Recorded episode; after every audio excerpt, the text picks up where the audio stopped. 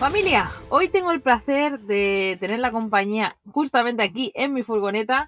Son las 8 de la tarde, estoy acompañada de Buddy, el fiel compañero de Frank, de cuatro patas y cuatro ruedas.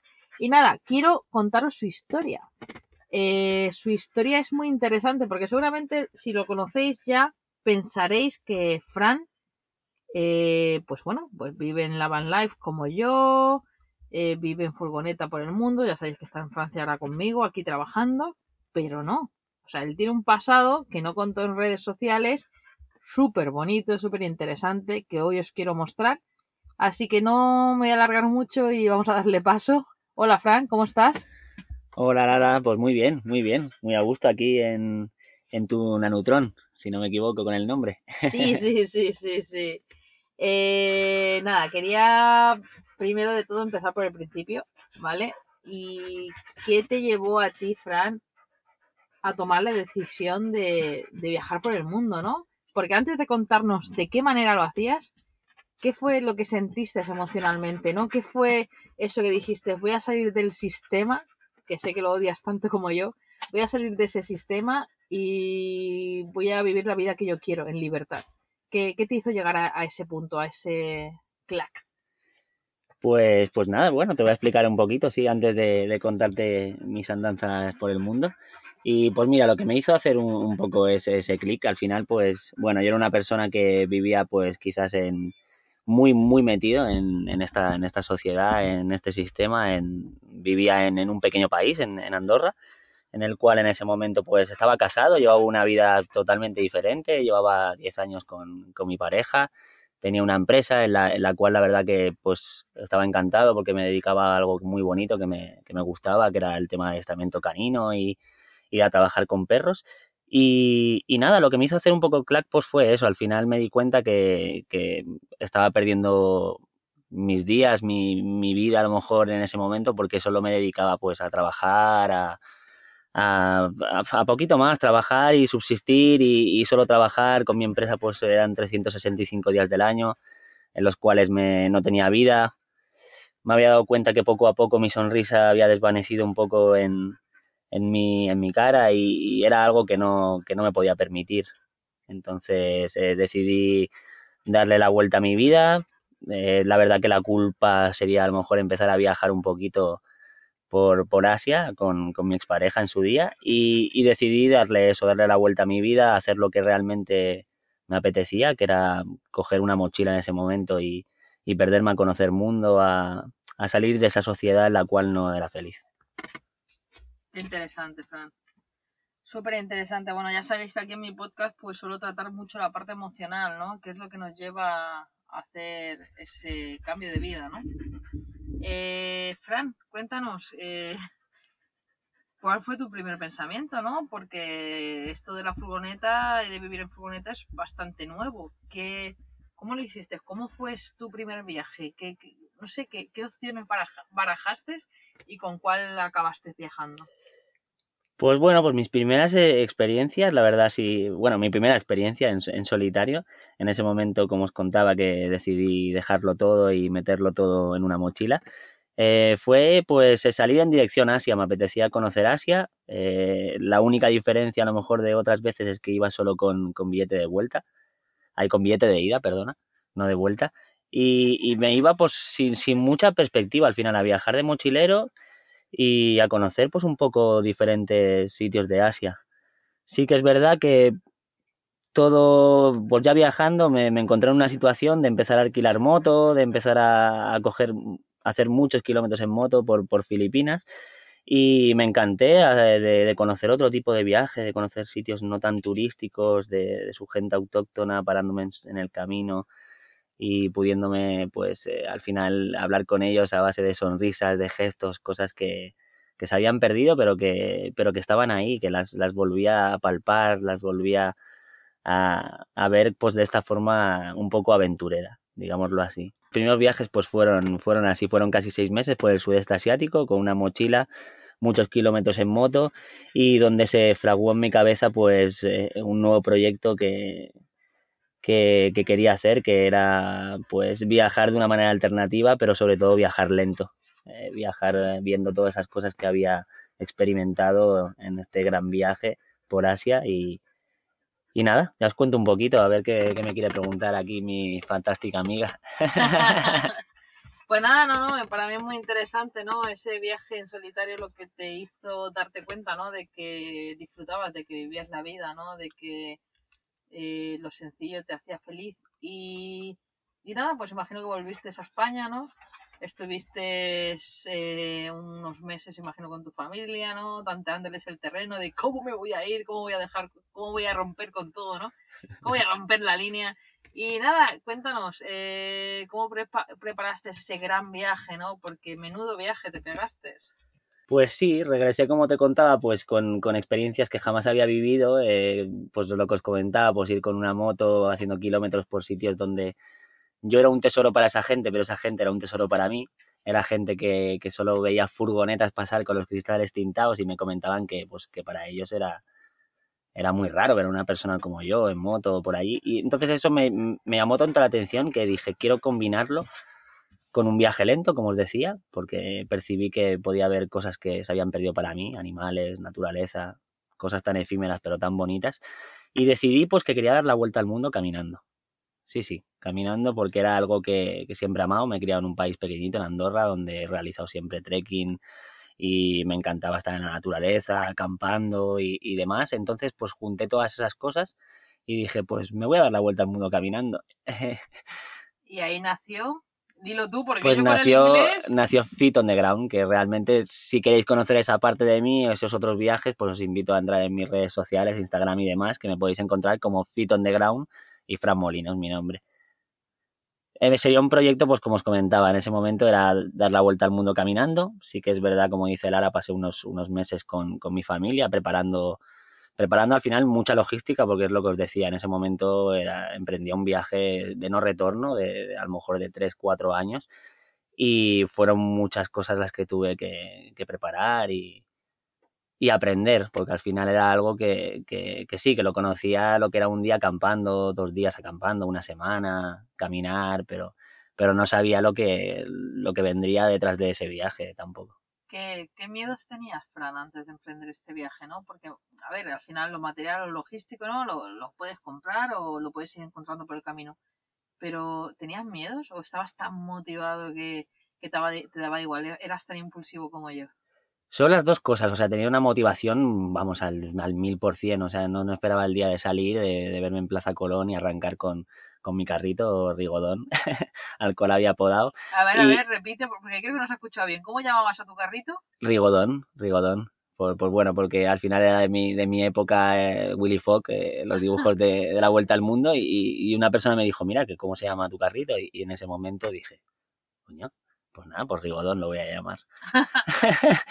y, y, pues lo que os decía, pues, eh, pues sí, eh, tenía mucha motivación, pero miedos tenía mil. Eh, o sea, miedos sigo teniendo siempre. Los miedos quizás es una cosa que siempre vas a tener, pero lo que me di cuenta y lo que quizás más, más me enseñó este viaje fue que, que detrás de esos miedos había conocido a, a una persona totalmente distinta había conocido la maravilleza, la maravilla que te puede, no sé, un miedo incesante, como a lo mejor estar debajo de una tormenta con unos rayos cayendo de delante y al final decir, mira, si es que me da igual, si que me parte un rayo, si, si yo estoy donde tengo que estar y, y, al final pues esos miedos se disipaban.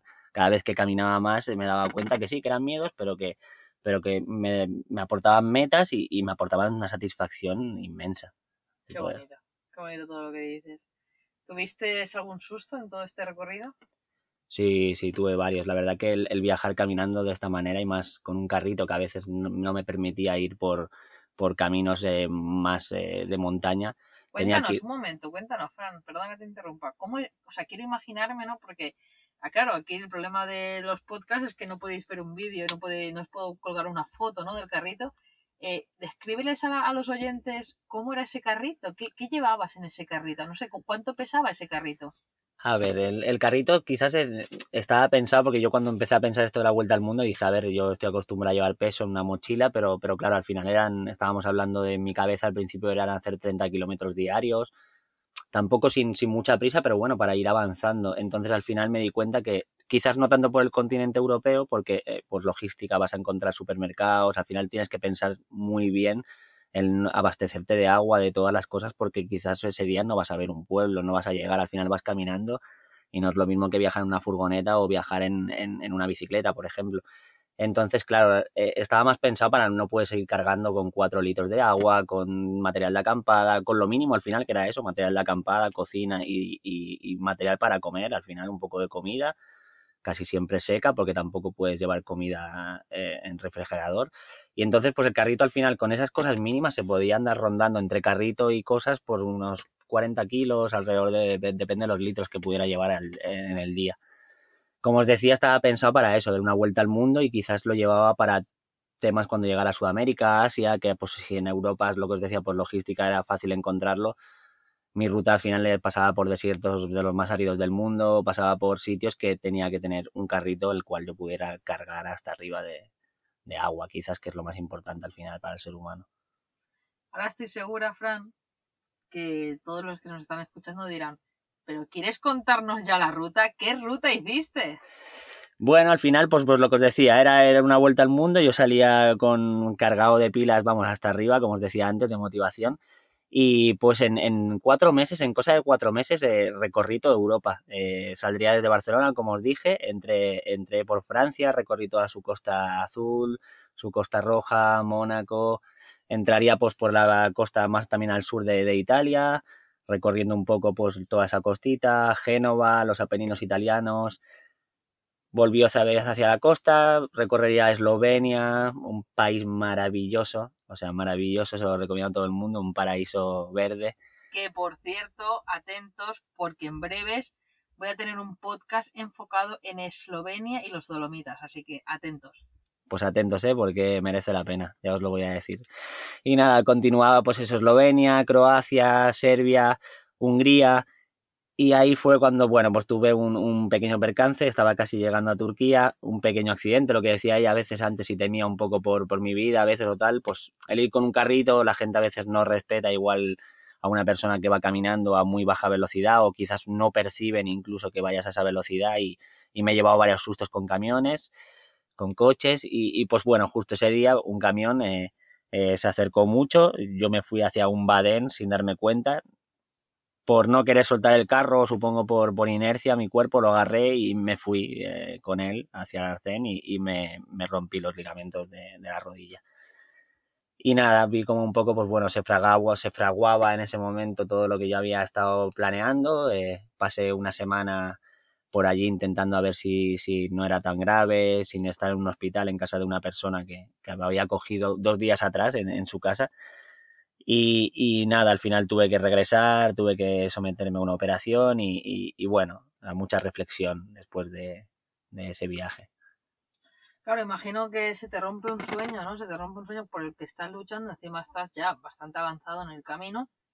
Pero bueno, como siempre decimos, eh, esto se nace o se hace uno, ¿no? Eh, esto va contigo en la vida y aquí estás, aquí te tengo ahora en Francia, o sea, pero vamos, antes de, de, de, de, coger tu bala perdida o bala oxidada, ¿cómo, ¿cómo le llamas a tu furgoneta? La valiente, la valiente oxidada. La valiente oxidada, antes de coger tu valiente oxidada hay más recorrido, así que vamos a volver otra vez hacia atrás. ¿Y qué pasó? Te fuiste a Tenerife, ¿no? Que allí tienes a la familia. Exacto. Te operaste, estuviste descansando y luego, ¿qué sucedió?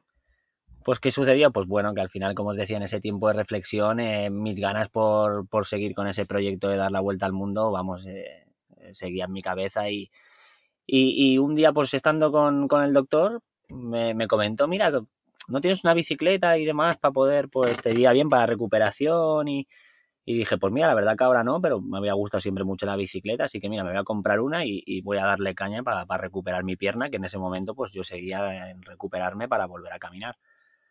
Y nada, pues fue coger la bicicleta y la verdad que fue como volver a, pues a, mi niñez, cuando tenía 15 años y, o 14, 13 y andaba corriendo por las calles de Andorra como, como una bala, porque siempre he sido un bala. Y, y, pues nada, decidí continuar con mi vuelta al mundo, pero esta vez pues con, con mi flaca, con, con, mi bicicleta. Vaya nombres, vaya nombres. Primero el dromedario, no, ¿cómo era el carrito? Rigodón, rigodón. Rigodón, el rigodón, la flaca y, la valiente oxidada. Y la valiente oxidada, o sea, y luego os quejáis de que yo le llamo una neutrona a mi furgoneta, ¿eh? bueno, y entonces Pues nada. retomaste donde lo dejaste o saliste igualmente desde Península. No, volvía, bueno, mi idea como me pasó allí en Hungría, mm, era un trocito, digamos, de Turquía que me quedaba en esa ruta, ya luego pasaba pues lo que era el Cáucaso y llegaba a Irán, y en Irán pues por, por temas de visado y demás no podía recorrer mucho trazado, entonces decidí pues de ahí, como tenía ya que coger un avión a la India, para no coger dos, pues me fui directamente a la India con la bicicleta y, de allí empezaría otra vez con la idea de, seguir con mi ruta de la vuelta al mundo. Nada, cosa que un poco, pues bueno, recorrí Nepal, la India, India, Nepal, continuaba y, y, pues bueno, me pilló pues este fatídico, fatídico COVID que estaba ahí para volverme a chafar un poco los planes, pero que ya os digo que como ha dicho Lala, no me ha chafado ni caminar ni este plan, sino que me ha llevado a darme cuenta que, que al final es un método de vida, que dar la vuelta al mundo, pues sí, yo soy una persona que he tenido la suerte de viajar mucho, de conocer varios continentes, pero al final que no hay que cegarse en, en esas cosas tampoco, ¿sabes? Y abrir la mente y, y, nada, y fui pues volviendo del COVID para aquí, haciendo Portugal, haciendo España, lo que me dejaba transitar el COVID porque no podía estarme quieto. Al final ya esto es, es, es, es un método de vida, ya no es, ya no es el viaje que comenzó como dar la vuelta al mundo, sino es, es, una, es un método de vida. Yo, Frank, ya lo hemos hablado, pero cada vez tengo más claro, ¿no? Que, que es una adaptación a los cambios constantemente, que es maravilloso, ¿no? El poder adaptarte a cualquier situación. Y es que al final da igual el medio, porque yo tengo claro que no quiero volver a un piso, no quiero volver a un sistema, no quiero volver a trabajar eh, cinco o seis días a la semana y disculpar por los que sí que lo hacéis. Y oye, eh, es respetable cualquier, cualquier manera de vivir, ¿no? No, si el Pero... problema es que al final nosotros trabajamos los siete días de la semana. Lo que pasa es que Exacto. decidimos cuándo compensar esas horas, que al final es eso. No se trata de que solo de un trabajo, sino pues bueno, de lo que habla un poco Lala, de ese sistema que quizás nosotros, pues bueno, no es que lo, lo rechacemos, porque por ejemplo ahora estamos los dos trabajando de temporeros o yo, por ejemplo, ahora. Pero bueno, es algo que, que, que está ahí, pero que tampoco quiero que me ocupe, pues bueno, lo que hablaríamos ya de 365 días del año, de X, de tal. O sea, pero que bueno, que no tiene nada de decir de que la gente trabaje cinco días o, o trabajemos siete, porque al final el trabajo es muy constante, el de esta vida nómada, y, no, y a veces incluso sin, sin saber si vas a llegar a monetizar o si vas a ganar dinero, porque al final somos personas que vivimos con muy poco. Eh, entonces, bueno, si no Lara puede decirlo y, y, conozco a muchos viajeros y el, y el gran secreto, como digo yo, que os invito a mi podcast también que tengo por ahí, ay, ay, al que voy a entrevistar también a, a Lala, a Ruiz Martínez, la, la nueva coaching. Y, y, nada, pues entonces, pues es lo que os comentaba, al final el secreto es vivir con muy poquito y, y eso al final lo puedes hacer con, con nada. Yo trabajo ahora, por ejemplo, un mes y, y, con lo que yo gano en un mes, con mi sistema de vida, con mi manera de vivir, puedo vivir cinco meses viajando. Entonces, con eso creo que lo digo todo y lo aclaro todo. Exacto. Exacto, no, no, totalmente. Y lo que quería decir también es eso, que, que yo me di cuenta que da igual el medio. O sea, al final, una furgoneta, una bicicleta, tus piernas, son medios, o sea, son maneras exacto, de hacerlo. Exacto. Pero que yo lo que tengo claro es que no quiero volver a ese sistema y que si algún día le pasa algo, porque siempre dicen, ah, este es un accidente, le pasa algo a tu caravana, pues da igual, si me quedo sin un duro, siempre hay algo más bajo. Mira, el otro día, creo que fue ayer, o esta mañana ha sido, que justamente hablaba esto con un amigo y le decía, eh, si yo algún día me pasara algo y no tuviese mucho dinero para decir, hostia, pues me compro otra furgoneta o me compro lo que sea, ¿no? Digo, piensa que un piso, solamente alquilar un piso aquí en Barcelona, donde yo, de donde yo soy, te piden mínimo tres meses de fianza más el mes en, más el mes en curso. Digo, eso, a tal y como están los pisos hoy, a 600 euros, de ahí no bajan, mm. por mi zona, te vas a 2.400 euros. Digo, con eso me he comprado un coche de segunda mano y una caravana y con eso me voy a recorrer el mundo. Exacto, o sea, es que, exacto, estoy es contigo. Que, es que da igual. O sea, yo ahora mismo a lo mejor en bicicleta, yo ya sabéis que lo he contado en algún podcast, he hecho muchas cosas andando también sola, he hecho muchas cosas también en bicicleta, pero eh, yo se lo tanteo muchas veces a Eli, pero sí que es verdad que tenemos a las dos perritas, es mucho más complicado, pero no lo, no lo descarto. Quiero hacer algo, quiero, quiero seguir haciendo cosas así. Y aventuras que a lo mejor hacemos por separado también, porque me, por lo que te digo, por la adaptación a los cambios, me llena de Exacto. vida, me, me, me... Yo al Wow, final es creo que es, es, es necesario para mí. Yo me, me he metido en ese mundo de, de un cambio constante, al que tanto miedo tenemos, o de esas incertidumbres tan famosas de las que hablamos, y, y yo no puedo vivir sin ellos ya. O sea, al final se nos olvida, pues bueno, como he dicho muchas veces, que no dejamos de ser animales. Los animales viven en, en cambios constantes, no tienen autocontrol de, de, su vida diaria. y, eso creo que es muy importante al final. Eh, creo que vivimos inmersos en eso y, no es necesario. Es que yo lo, lo hablaba también con una amiga y es que es de lo que más, con Hilaria, que la habéis conocido y también le, le hice un podcast súper interesante, My Van My Wall. Podéis encontrarlo, no me acuerdo a qué número, pero echarle un ojo porque fue un podcast maravilloso con ellos dos. Y lo hablaba justamente, eh, la mayoría de la, de la población, ¿no? Eh, tiene ansiedad cuando sale de su zona de confort, ¿no? Cuando la sacas de ahí. Yo es al revés, esa zona de confort. Exacto, exacto. Yo el estar aquí parada, el eh. tener raíces, el quitarme la libertad, me produce ansiedad, de verdad lo digo. Entonces, necesito tener una, un constante cambio. Ahora mismo, que como ha dicho Fran, estamos aquí en un vivero. Yo ya no trabajo en el vivero, pero él y sí, estamos haciendo el dinerito, es un año de sacrificio para, bueno, para cosas que, que se van a venir. Eh, yo ya necesito irme, pero bueno, estoy contenta porque al final van y vienen amigos, voy conociendo gente nueva, yo puedo estar enfocada 100% en mis proyectos, estoy aquí trabajando, estoy a gusto, no estoy mal, tengo la playa al lado. Al final acabo valorando lo que tengo, pero obviamente también tengo ganas de coger la furgo e irme a tomar por culo. Hablando claro, perdonarme, pero a tomar por culo. Es lógico, es lógico. Pero ya llegará el año 2022. También me lo he tomado como, venga, un año de sacrificio y como estaba todo esto del COVID, dije, mira, pues, ¿para qué amargarme otro año si puedo hacerlo este? que está lo del COVID y aún aún ¿Se puede viajar? Sí, obviamente, siempre lo... Lo, que te estaba diciendo yo, estás haciendo lo que quieres. Exactamente. Cuando haces lo que quieres, al final la perspectiva puede ser muy diferente a la que podías ver en otro momento de tu vida, porque al final estás en el lugar donde quieres estar. Y eso es lo que es realmente importante, yo creo. Exactamente, exactamente, Fran. Bueno, y cuéntanos, así hemos resumido muy, muy rápido tu viaje, yo creo, ¿no? Sí, yo que hablo por, por los codos súper rápido. Eh, cuéntanos, o sea, porque a mí, a ya eh, tengo la suerte de, bueno, de estar contigo hace un, más, un mes, un, más de un mes, ahora no me acuerdo, pero ya me has contado muchas anécdotas. Pero cuéntanos anécdotas, no sé, cuéntame tres anécdotas que te hicieran poner la piel de gallina, pero de, emoción, de, de, sentir, de decir, wow, joder, eh, qué bonito es el ser humano, qué bonita es la vida, ¿no? Cuéntame tres anécdotas de esas. Pues a ver, va a ser difícil porque tengo la cabeza que me explosiona cuando me lo has preguntado. Pero, pero bueno, te voy a contar, porque al final creo que es que las mejores experiencias creo que te, que te podría contar de esto, como dices, es, es, eso, es la belleza de, de, la, de, la, gente buena que hay en el mundo. O sea, eh, no os lo podéis llegar a imaginar. Al final creo que se nos pasan, pues bueno, de la sociedad de la que hablábamos, siempre vendiéndonos y enseñándonos solo lo malo, en esa cajita boba, como digo yo. Y, entonces es que no tienes la perspectiva de incluso de, bueno, pues lo que os contaba, el segundo día, por ejemplo, de salir caminando, pues eh, eh, me paró una, una, familia de casualidad, o sea, yo iba caminando con mi carrito por un caminito, una familia con, con dos hijas pequeñas en, en, su coche detrás y, y, me invitaron a, irme a su casa a dormir me, me prepararon la cena, me, bueno, me hablaron de su vida, se abrieron a mí como quizás a lo mejor ni un amigo a lo mejor lo ha podido hacer en toda su vida. Y, y, fue algo espectacular. O sea, fue una sensación de decir, pero no tenía esa perspectiva, quizás sí, porque había visto otros viajeros que contaban lo mismo, pero no me había ocurrido en la piel aún. Claro, porque tiene que ser incómodo, ¿no? o sea, por mucho que sabes que en algún momento te va a recibir una familia en su casa, porque lo has visto de otras personas, de otros viajeros, la primera vez, es como, no sé, es...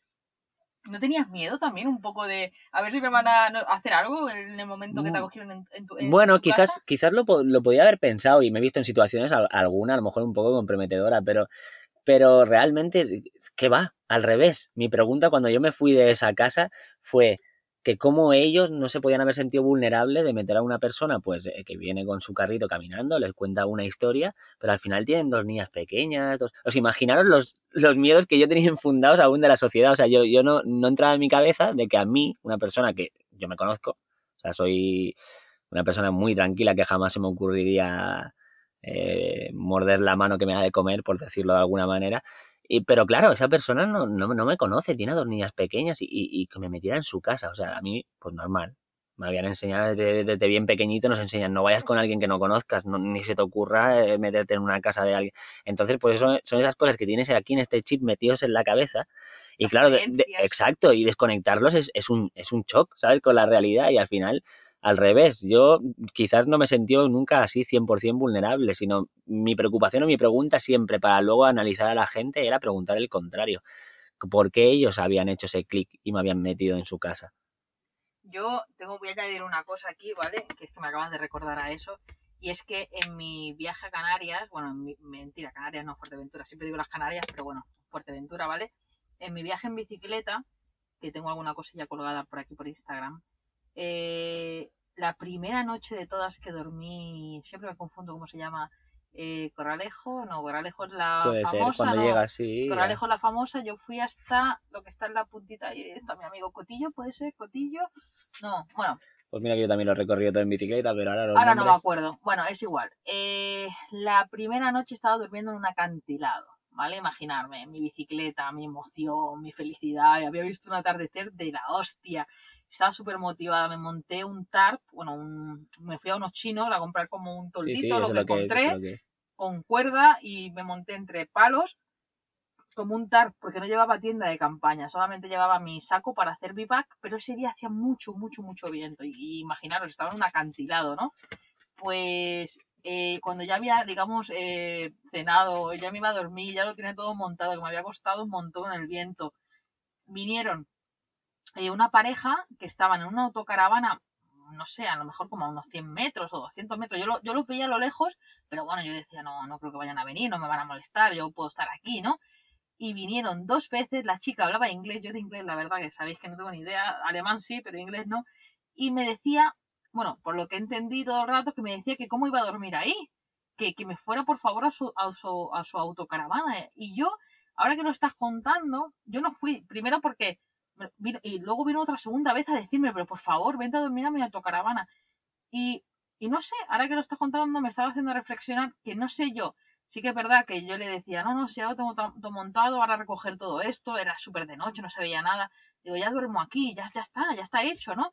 Pero quizás, realmente, ahora que estaba pensando, quizás fue mi miedo a no meterme en un sitio tan cerrado, en una autocaravana tan cerrada, a dormir con gente desconocida y prefería dormir en ese acantilado que no había nadie, que yo que sé, que era mi primera noche, no sabía qué iba a pasar, ¿no?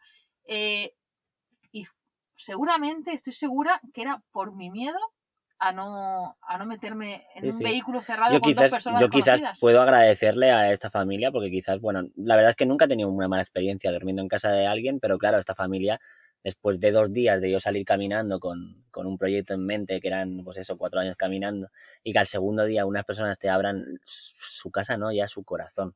Al final, que es lo más importante, ¿sabes? Y, y, me recargarán de pilas solo, solo el segundo día de esa manera. O sea, a mí me abrió la mente de decir, pues, pues que sácate esos miedos, ¿sabes? O sea, yo soy una persona que me cuesta mucho pedir, que me cuesta mucho quizás, eh, y ese, ese, ese camino me enseñó a que, que hay que agradecer que la gente está ahí y te quiere ayudar y, al final todo en esta vida es una rueda, todo va y viene, ¿sabes? Entonces aprovecha porque detrás de quizás lo que decía ella, de haberse metido en esa, en esa caravana a lo mejor a dormir, detrás de esos miedos hubieran sin duda haber tenido unos amigos de por vida. Porque te puedo decir que tengo, vamos, yo ya pueden ser más de 200 noches durmiendo en diferentes continentes, en diferentes casas de personas, y os puedo decir que son amigos míos con los que os decía, media hora he podido tener más conexión que con gente de toda la vida amigos míos de toda la vida. Qué bonito es esto de las conexiones. Hace ayer, ayer fueron, ayer hice una publicación también en Instagram hablando de Fran, de él, que lo tengo aquí delante, de las conexiones, porque apenas lo conozco hace un mes, pero hemos conectado muchísimo. Y eso es lo que me gusta, ¿no? Esas conexiones que, que haces con... Me pasa lo mismo, eh, han sido personas, yo en, ese viaje eh, que estamos hablando, al finalizar mi viaje en Fuerteventura, recordaré, y es que se me pone la, piel de gallina aún, recordaré que llegué a un hostel, porque cuando yo ya acabé tenía una noche, había reservado una noche el primer día para llegar del avión, preparar mis cosas, las alforjas y todo el rollo, y al volver, eh, creo que eran dos o tres días que tenía ya cuando acabara el viaje, pues estar dos o tres días en un hostel. Recordaré la primera noche meterme en una habitación de seis camas, y había un, bueno, meterme, solo estaba, había un chico tumbado en la cama y yo. Y estaba dejando mis cosas y era un chico italiano. A mí me, me encanta el italiano, me encanta el, el, hablar, no sé, comunicarme con las personas italianas, me encanta el idioma. Y recuerdo que me dijo, oye, eh, ¿quieres venir a cenar aquí a, a bueno, pues no me acuerdo cómo se llama, qué mala soy. Eh, allí, eso sí que era Corralejo y hay como un campanario, como un centro comercial en un campanario así abierto y me dijo, ¿quieres venir a cenar algo? Tal. Digo, hostia, digo, sí, la primera noche me comí una pizza en un italiano, digo, mira qué casualidad. Ah, vale, vamos. Estuvimos, no sé, fue una conexión súper rápida, estuve pasando una velada con ese chaval que no conocía de nada, la acabo de conocer hacía cinco minutos y súper bien, súper, no sé, fluida, hablábamos de todo. Es que suele pasar, suele pasar. Pero lo que más me, me, o sea, me cautivó y con lo que se me pone la piel de gallina y siempre recordaré es que cuando acabamos la cena, ya estábamos como pagando la cuenta, me dijo, gracias Laura, porque hoy era mi cumpleaños y, no lo he pasado solo y me has hecho sentir muy bien. Genial. Y, Qué bueno. Mira, es que se me pone la piel de gallina. A mí me has hecho recordar. Y, y wow, wow, wow, wow. De hecho, tengo su Instagram por ahí hace tiempo que no le escribo. Él era fotógrafo y me apasionaba mucho la fotografía y todo. Y estuvimos hablando largo y tendido, pero es que son esas anécdotas, esos, esos pequeños momentos los que te hacen tan feliz, de verdad, tan feliz. Maravillas maravillas de, que nos pasan en estos viajes. Es lo que yo creo que estoy enganchado a. Ya empecé como un viajero, que siempre lo digo, al final creo hay como los, las tres personas, como yo digo, el, el, el viajero, el, pues el que viaja, el que coge un avión, eh, luego pues más el turista, digamos, que es el que va a ver pues solo pues las típicas ciudades y tal, y luego estamos los nómadas, que es al final ya no viajamos, sino vamos a vivir experiencias, a buscar gente, a conocer esos lugares, esos olores, esas esencias por lo menos yo viajo para eso y viajo para vivir pues estas experiencias de acabar durmiendo, por ejemplo, pues en, la India, en casa de una familia. Es, son experiencias que, vamos, no me las puede enseñar ninguna universidad del mundo, sino solo el, el coger tus, tus ganas, tus sueños y, recorrer el mundo de esa manera. Al final yo creo que es la única clave para poder vivir estas experiencias. Qué bonito. Te quería preguntar que, claro, que exactamente, ¿no? Porque la primera vez que te acogieron en, en casa, pues era aún por aquí, imagino, por España o por Francia, ¿no? Por Europa. Lo que menos, eh, quizás, de mi viaje. En el continente que, que, menos, entre comillas, que en todos los países europeos he tenido alguna persona, pero en, en la India, en Asia, en, era diario. Diario a veces ponía mi tienda de campaña y, y se acercaba pues eh, todo el poblado a recibirme, o sea, era algo alucinante y siempre me acababan ofreciendo pues eh, no solo su entrar en su casa, sino que allí es que acababa obligado casi a, dormir en su cama y él se ponía otra cama al lado, o sea, era algo... Una hospitalidad. Exacto, o sea, una hospitalidad impresionante. Ella misma lo acaba de decirla, o sea, es algo fuera de, lo común. Te dan lo que tienen. Yo conocí en Alemania una familia india y recuerdo que él, para nosotros era un genial amigo en el trabajo, ¿no? y nos dijo, venir, venir a casa que viene mi madre de la India con su tía.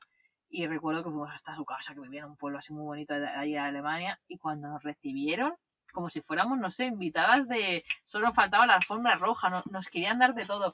La tía estaba haciendo pan casero indio y era brutal, o sea, estaba buenísimo. Me acuerdo que la Eli repetía y repetía, le dijeron, eh, ¿quieren más? Y la, tía haciendo más pan. Y nosotros es que salimos, o sea, la hospitalidad que tienen, nos lo dan todo tan amables, no nos podíamos comunicar porque nos traducía, yo le, yo les hablaba, yo le, le hablaba en alemán al, al, chico que trabajaba con nosotros y él en su idioma a la madre y a la tía, porque sabían ellos muy poco inglés y nosotros también. Pero pero bueno, falta. pero bueno, es lo que es lo que yo antes te decía, es esa, es esa maravilla que puedes crear a llegar a una conexión sin ni siquiera hablar la misma lengua. ¿Sabes? O sea, al final solo con una sonrisa, con gestos, el que quiere entenderse, se puede entender. A veces mm, a diario te pasa que hablas la misma lengua con una persona, o por lo menos a mí, y no puedo entenderme con ella. Ahí está. O sea, al final lo bonito es eso, retomar, pues que una persona con solo sonrisas, con caricias, con, a lo mejor con gestos, el tocarte, un abrazo, cosas que quizás sin darnos cuenta os digo que lo hemos perdido dentro de esta sociedad. Entonces creo que es, tan bonito, es tan bonito, como dice ella, son experiencias que mira, lo estoy contando y se me pone también pues la piel de gallina porque os podía contar mil voy a encontrar mil experiencias pasando por estos países. Quizás eh, yo por explorador me he metido siempre pues, en las zonas más pobres, quería ver eso, las zonas más de campo, por ejemplo, la India, las zonas más rurales. Y claro, me encontraba en sitios pues que no. Me podía haber pasado un mes y medio con bicicleta y con gente que no podía comunicarme, pero me comunicaba más. Qué bonito, Fran, de verdad. a mí es que me vibra la patata. Perdonarnos porque quizás escucha a Buddy o a mi niña de fondo cuando vengan ahora, que, que, bueno, estamos, ya sabéis, estamos en una furgoneta, estamos grabando, hemos sacado el micro, habíamos cenado y hemos dicho vamos a hacer un podcast. Eh, nada, Fran, eh, quería decirte que ¿Tú crees que esto que has hecho tú de viajar andando? Porque al final, si me dices, hostia, en bicicleta, pues quizás, quizás, ¿eh? ¿eh? no todo el mundo se lo pueda permitir, o bueno, o por físico, o por lo que sea. Pero caminar, o sea, caminar es algo que todos tenemos ya de, de serie, ¿no? ¿Crees que para todo el mundo o...? A ver, para todo el mundo, no. No por el aspecto, como bien has hablado, físico, porque al final caminar, pues bueno, te puedes preparar como cualquier persona, porque al final sí que es caminar, pero bueno, yo acababa haciendo media maratón al día o más o menos diarias, 60, 70 kilómetros, ya al final con un carrito que pesa. pero el físico al final es lo que hablamos. Cualquier persona, ya me veis a mí, que soy, si me veis en mis redes sociales, soy muy bajito y muy flaquito y y si tenéis intriga, ya sabéis, cuatro patas y cuatro ruedas en Instagram o bueno, eh, o meteros en la página, ¿cómo era? O Fit on the Ground, también me podéis encontrar, exacto. Y entonces al final yo le digo mucho a la gente que está todo en la cabeza. Al final eso es, es mucho trabajo mental, al final, más que físico. Es lo que siempre le digo. Yo quizás lo que más me preparé antes de salir a vivir estas experiencias era a saber un poco a lo que me exponía y a saber si realmente yo me llamaba la atención, si me integraba, porque claro, no es para todo el mundo en ese aspecto, pero sí, os recomiendo que no a lo mejor dar una vuelta al mundo como este loco nómada, pero salir a vivir una experiencia de una larga caminata así, eh, te vas a encontrar a ti mismo, vas a, lo que te digo, a poder pausar tu tiempo, a ir lento. Quizás verás cosas que pasaban desapercibidas para ti como para mí en esta vida que nos pasamos corriendo de un lado para el otro. Entonces, creo que es una experiencia muy enriquecedora y, y seguro que eh, os va a gustar. Seguro que os va a gustar. Eh, deciros eso, que, que, bueno, que al final eh, es romper los miedos mentales y que todo el mundo lo puede hacer físicamente en el sentido de que, bueno, si él hacía 60 kilómetros, a lo mejor tú puedes hacer 30. Exacto, o sea que no, no hay meta imposible para nadie. Yo, le, es más, le diría a la gente y la motivaría a que si, si le llama la atención y que sea un mimo, o sea, si le llama la atención realmente salir con una bicicleta y con que no se lo piense dos veces porque lo va a disfrutar. O sea, si ya te lo estás planteando o te lo has planteado alguna vez, entonces si te digo 100%, no esperes más. Qué bonito. Eh, y Frank, ¿qué, ¿qué, qué, va a pasar ahora, no? Porque ahora vas con tu bala oxidada por ahí. Eh, ¿Cuáles son tus futuros planes? Pues bueno, la vida, pues como os decía, al final con todos estos cambios y estas adaptaciones que he vivido, me acostumbraba a no planear mucho, a dejarme fluir, a dejarme llevar, a veces quizás pues por la gente local, incluso mucho, vete para aquí, ves a ver esto, ves a ver lo otro, porque al final creo que es la, la, esencia, los que conocen mejor su, al final su, su, tierra por donde estés transitando. Y planes, pues, pues no tengo muchos. La verdad es darme una vueltecita por Europa con, con mi nuevo compañero nómada, eh, Buddy. Lo tengo aquí, olisqueando a las, a las perritas de Nanuninus. Y sobre todo viviendo, que es lo que os he explicado, que es, que es lo que hago. Vivir, es este método de vida. Y, y de momento creo que van a ser unos años de furgoneta. Aunque ya os digo que voy a volver a coger mi rigodón y mi flaca, y porque me queda África y me queda Sudamérica, la cual por descontado voy a recorrerlas. Bueno, sí, al final es eso, es yo cada vez tengo más claro que después de un año viajando así, cada vez quiero viajar más lento, quiero saborear cada, cada lugar, ¿no? Donde estoy y empapar, empaparme sobre todo de la gente. Y nada, Fran, pues para ir terminando todo este podcast de casi 40 minutos, eh, pues no me he dado ni cuenta, la verdad. No te das ni cuenta, ¿no? Es que Fran hace podcast, yo le echo la bronca, le digo que son muy cortos, que los haga más largos y los hace de 15, 20 minutos, así que... Pero bueno, es que yo es que soy, ya lo habéis visto, muy parlanchín y, y me lo como. Los intento hacer cortos, pero muy intensos. Ay, os recomiendo que los escuchéis. Quizás a lo mejor os puedo robar esos 15, 20 minutitos que, que empleo yo en grabar estos podcasts. Ahí, ahí, ahí, ahí. Muy bien dicho. Pues nada, Fran, siempre, eh, siempre os acabo eh, diciendo que le digas a, la, a, los que nos escuchan, ¿no? Pues algo, no sé, algo que a ti te hace, cuando tú estás mal, te hace resurgir de esas cenizas, ¿no? Algo que les motive, algo, una frase que tú tengas para decir, tengo que hacerlo ya, ahora. Pues mira, os voy a decir una cosita que a mí me lo dijo una persona y me sirve mucho. Es que al final lo, los cementerios están llenos de soñadores. Y yo, como no quería ser uno de ellos más, pues eh, estoy soñando y estoy viviendo. Os inspiro a que lo hagáis y, y ya me contaréis. Pues nada, eh, muchas gracias Fran por, por, estar aquí y bueno, compartir este tiempo con nosotras y sobre todo, bueno, por, por haberte conocido y por todo lo que has hecho con nos, por nosotras. Y nada, eh, si te quieres despedir. Pues me despido, nada, agradecidísimo yo por haberos conocido, por llevarme a, a dos conexiones más en, en esta vida. Y, nada, ya os lo he dicho todo, creo, me ha abierto un poquito y si queréis o tenéis más curiosidad sobre mí, ya sabéis dónde podéis encontrarme. Dejaré como siempre todo en la cajetilla de la descripción del podcast. Y nada, agradecer una vez más, como cada viernes, pues a todos los que nos escucháis. Deciros también que si queréis apoyar mi proyecto podéis dejarme un comentario en iBox o ir a Apple Podcast y puntuarme con cinco estrellas, que estaría muy bien. A ver si subo de ranking y puede llegar este podcast a muchas más personas. También agradecer a las personas que me apoyan en Patreon. Patreon es la, la plataforma donde me podéis apoyar con una donación desde 2 euros. Y bueno, ahí podéis ver todo el contenido exclusivo y cositas que no suelo publicar en redes sociales. Y agradecer a, las personas y a las nuevas incorporaciones, que ahora mismo tengo a Víctor, que se incorporó esta semana pasada. Y como siempre a Miles to Go, Some Autos, Roti, eh, Familia Vidajera, las chicas de Flanois, Muchísimas gracias a todos amigos y nada, como siempre, nos vemos el próximo viernes. ¡Un abrazo!